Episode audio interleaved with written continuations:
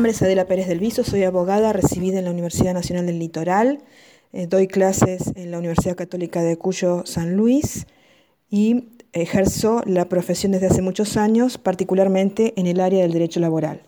En esta oportunidad, invitada por Microjuris que me honra, eh, paso a tratar el tema responsabilidad de los socios y administradores de empresas en el supuesto de trabajo no registrado. Bienvenidos y bienvenidas todas las colegas y colegas de todo el país y vamos a tratar de eh, hablar un poco de esta cuestión. Responsabilidad de los socios administradores de empresas en el supuesto de trabajo no registrado. Comienzo por decir que nuestro sistema de trabajo se caracteriza por utilizar el susto, la amenaza del despido y del desempleo como una válvula de escape a la presión social. Hay un mercado que constantemente se reestructura y hace que prolifere el trabajo no registrado, precario y marginal, o bien deficientemente registrado. A veces se suele llamar a esta situación modernización. Hay que modernizarse, hay que flexibilizarse, pero en mi experiencia, esta modernización lleva a la degradación del tipo y las condiciones de trabajo y también a la degradación de la forma de vida del trabajador y de su familia. No se siguen las necesidades de la producción equilibrada, tanto de la empresa como del trabajador, porque el trabajador forma parte de la empresa y sus necesidades también deben ser contempladas. Y sin embargo, entonces se produce la situación del trabajo no registrado, a veces mal llamado trabajo en negro, o el trabajo deficientemente registrado.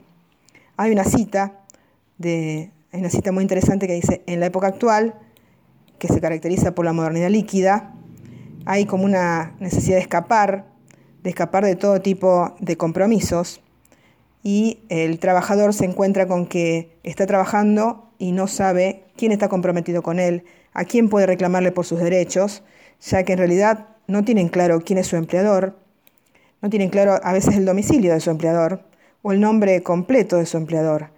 El que él creía que era su empleador se esfumó o es insolvente. Esta es una cita del doctor Serrano Alau, Alou en casos de solidaridad en las relaciones de trabajo, la dificultad de su encuadramiento normativo en la obra en debate. A mí me ha pasado particularmente en mi trabajo profesional que estaba tan no registrada esta persona que solo conocía a su empleador por el nombre y no sabía el nombre correcto y no tenía, no en claro cuál era la empresa demandada, que, a la que tenía que demandar, y esa era una de las falencias que teníamos a la hora de iniciar el intercambio epistolar y luego iniciar nuestra demanda. A ese punto llega la modernidad líquida, la falta de registración y el hecho de que la persona no esté registrada y no sepa quién es su, su, empleador. Este problema recrudece actualmente y tenemos muchas situaciones como la falta de registración de la relación laboral, la registración tardía de la relación laboral, el pago de salario fuera de lo que está registrado, o la registración en una categoría distinta, menor, o bien por menos horas que las que el operario realmente trabaja. En esas situaciones, puede considerarse que si el trabajador está registrado, supongamos, a nombre de una empresa, una sociedad, podamos llegar a demandar a los socios administradores o controladores de esta sociedad? En estas situaciones, nos encontramos en la condición del artículo 54 de la Ley General de Sociedades y 144 del Código Civil y Comercial, se nos habilita la extensión de la responsabilidad a los socios y controladores. Eso es lo que vamos a analizar en esta nota. Empezamos por analizar, como decimos, la normativa aplicable.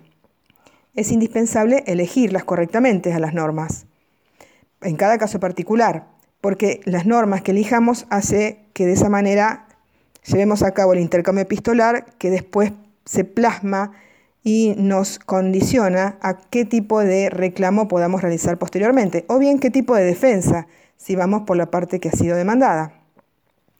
Entonces, en cuanto a las normas aplicables, tenemos algunas que debemos eh, desmenuzar.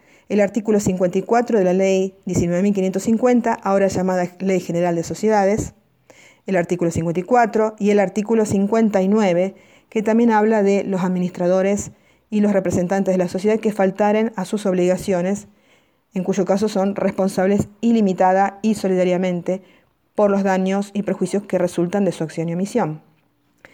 Y el artículo 144 del Código Civil y Comercial, que habla de la inoponibilidad de la persona jurídica en determinadas condiciones, como también, en forma coincidente, el artículo 160 del Código Civil y Comercial, que habla de los administradores que responden en forma ilimitada y solidaria. Ese sería un encuadre normativo posible y a partir de allí vemos qué solución nos da la doctrina y jurisprudencia. Tanto en la doctrina como en la jurisprudencia existen dos posiciones bastante encontradas en cuanto a la posibilidad de extender la responsabilidad de manera solidaria a los socios y administradores de una sociedad, sobre todo en los casos de trabajo no registrado y sus accesorios, trabajo registrado parcialmente, registrado deficientemente, con fecha de ingreso posterior, etc. Entonces, hay una primera posición que, es más favorable a extender la, la responsabilidad a socios y administradores. En esta posición, los fallos jurisprudenciales otorgan la extensión de la responsabilidad por dos diferentes vías. Una es la vía del disregard, que es un término inglés que significa no tener en cuenta. ¿Qué es lo que no vamos a tener en cuenta? No vamos a tener en cuenta el velo, el aspecto de la sociedad. Implica correr el velo societario. Esta vía tiene origen en un antiguo caso argentino, que es el caso Swift del TEC, que se remonta a fines de los años 60, cuando la empresa Swift se presentó en concurso preventivo y allí intentó verificar el crédito una multinacional que se llamaba Deltec, pero el juez se dio cuenta, quedó, que se, veía, quedó demostrado que Swift eh, formaba un grupo económico con Deltec y que Deltec era como una subsidiaria de Swift. Siendo así, Deltec se quería presentar como acreedora y votar en la Junta avalando la propuesta de acuerdo presentada por SWIFT, y esta propuesta era perjudicial a muchos reclamantes minoritarios, y ahí fue cuando el juez, que se llamaba el doctor Lozada, aplicó la, la teoría de la desestimación de la personalidad o del disregard y demostró que SWIFT y Deltec formaban parte de un grupo económico. Entonces se cayó el velo societario y se tomó el interior de la sociedad como parte de la realidad. Aplicar el disregard implica dejar de lado la personalidad jurídica de la empresa y actuar contra quienes la controlan, los gerentes, titulares o directores en determinados casos. Eh, cuando intentamos por la vía del disregard, aplicamos o mencionamos el artículo 144 del Código Civil y Comercial, que habla de la inoponibilidad de la personalidad jurídica, en casos en que la actuación está de los socios controladores está destinada a conseguir fines que son ajenos a la persona jurídica o constituya un recurso para violar la ley, el orden público o la buena fe o para frustrar los derechos de las personas. Esa sería una de las vías, la vía del disregard. La otra vía es la vía de la responsabilidad personal del director socio gerente. Entonces uno ahí reclama a la justicia que se aplique la responsabilidad personal del director, socio o gerente de esta sociedad en determinados casos. En este caso se debe probar o generar indicios acerca de que el socio o director ha incurrido en dolo o culpa. ¿En qué casos? Podrían ser retener los aportes, descontar los aportes y no ingresarlos al sistema, eh, ingresar a la persona, tenerla trabajando pero no inscribirla. Entonces, me parece que en esos casos no podemos hablar de culpa o de que no lo sabía. Eh, evidentemente se trataría de casos de dolo. Eh, entonces, un caso muy claro tiene que ser cuando la persona el física que está detrás de la empresa, que es el socio, el controlador de la empresa, el director, el gerente, eh, llama a una persona a trabajar y lo tiene trabajando en forma no registrada. Después, con el tiempo, forma la persona jurídica y lo registra en la persona jurídica con la fecha de inicio posterior. Eh, en ese caso, consideramos que es uno de los casos claros donde hay eh, una responsabilidad personal de ese director socio gerente. Esta sería la segunda de las vías. Eh, tenemos una cita que podemos mencionar que mm, nos dice que la doctrina judicial laboral se debatió durante los últimos años entre dos posturas, una postura más restrictiva y una postura eh, más progresiva, en pos del principio de progresividad. Empiezo por la progresista. Dice, por un lado, se decidió hacer aplicación de los artículos 54, 59 y 274 de la Ley de Sociedades respecto de hechos o actos que constituyan ilícitos laborales, de manera puntual, que serían registraciones parciales de los salarios, eh, registración con una fecha de inicio posterior, ocultamiento de la relación laboral mantenida con un empleado, omisión de depositar los aportes y contribuciones previsionales o de la seguridad social. Esa sería la posición más amplia, ya sea por la fundamentación de la teoría del, disregard o por la vía de la responsabilidad personal del socio, director o gerente. Y sin embargo, hay una postura más restrictiva que lo considera un remedio excepcional y se dice que solo se aplicaría cuando se verifica que la sociedad comercial es utilizada para encubrir un objeto ilícito y los socios directivos, controlantes y administradores buscan realizar a través de la sociedad una actividad ilícita encubierta bajo el ropaje de aquella. En esta postura se, se encuadra la doctrina judicial comercial y ha permeado en el derecho laboral y hay muchos juzgados que lo aplican. Es la postura del remedio excepcional. Eh, la cita es del doctor Carcavalo Esteban en Inoponibilidad de la, persona, de la personalidad jurídica y extensión de la responsabilidad societaria en el marco del Código Civil y Comercial, en el tomo 3 de la obra En debate. En esta grabación es imposible realizar la mención caso por caso con su particularidad y definición como para que el colega vaya y lo busque en la ubicación donde ha sido publicado. Por tal razón, he elaborado un cuadro de casuística accesorio a este podcast, donde pueden encontrarse eh, diversos encuadres. En particular, he realizado varios cuadros. Uno de ellos es la responsabilidad solidaria del presidente de la empresa, que es el caso más común. Pero además de ello, el cuadro B es la responsabilidad de funcionarios de, de recursos humanos y casos donde se ha declarado la responsabilidad de quien maneja el negocio.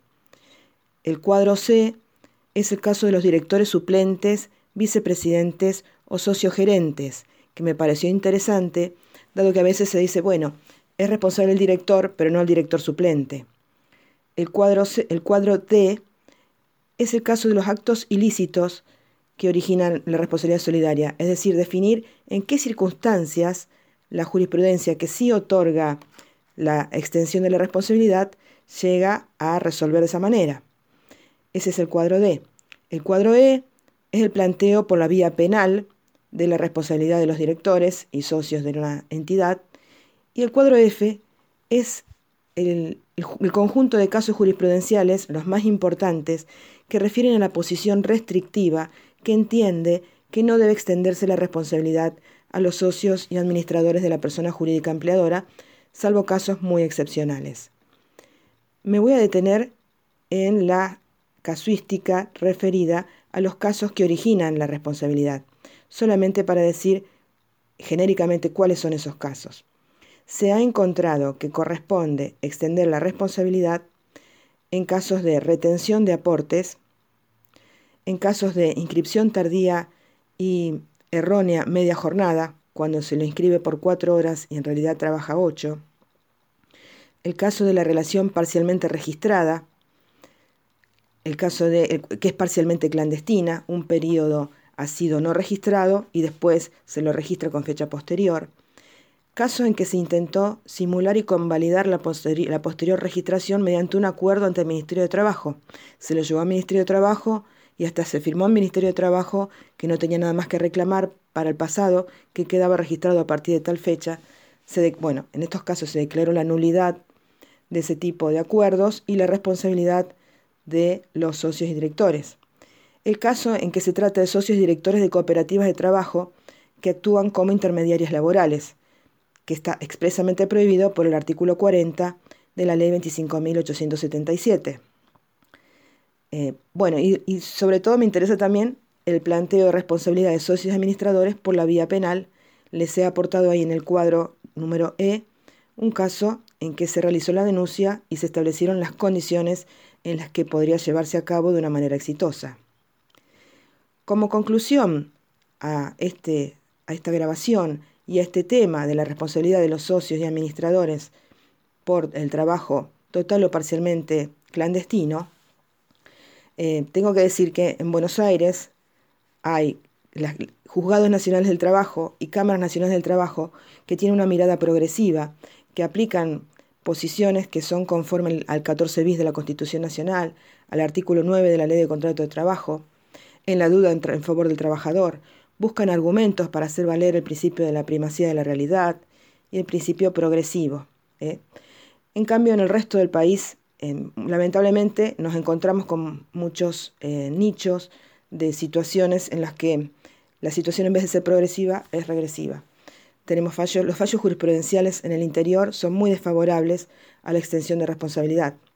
Creemos que el principio de progresividad, que es característico del derecho laboral, tendría que generar una corriente de avance en pos de responsabilizar a las empresas y a las personas físicas que los controlan por sus actos y omisiones y por un mayor respeto de los derechos del trabajador. En caso contrario, el trabajador siempre se va a enfrentar una y otra vez con empleadoras que son empleadoras pantalla, empresas pantalla que no tienen un patrimonio real ejecutable y van a ver sus derechos, los derechos que le otorgan las normas laborales, diluirse en el espacio, porque no van a tener a quién reclamarle. Muchas gracias.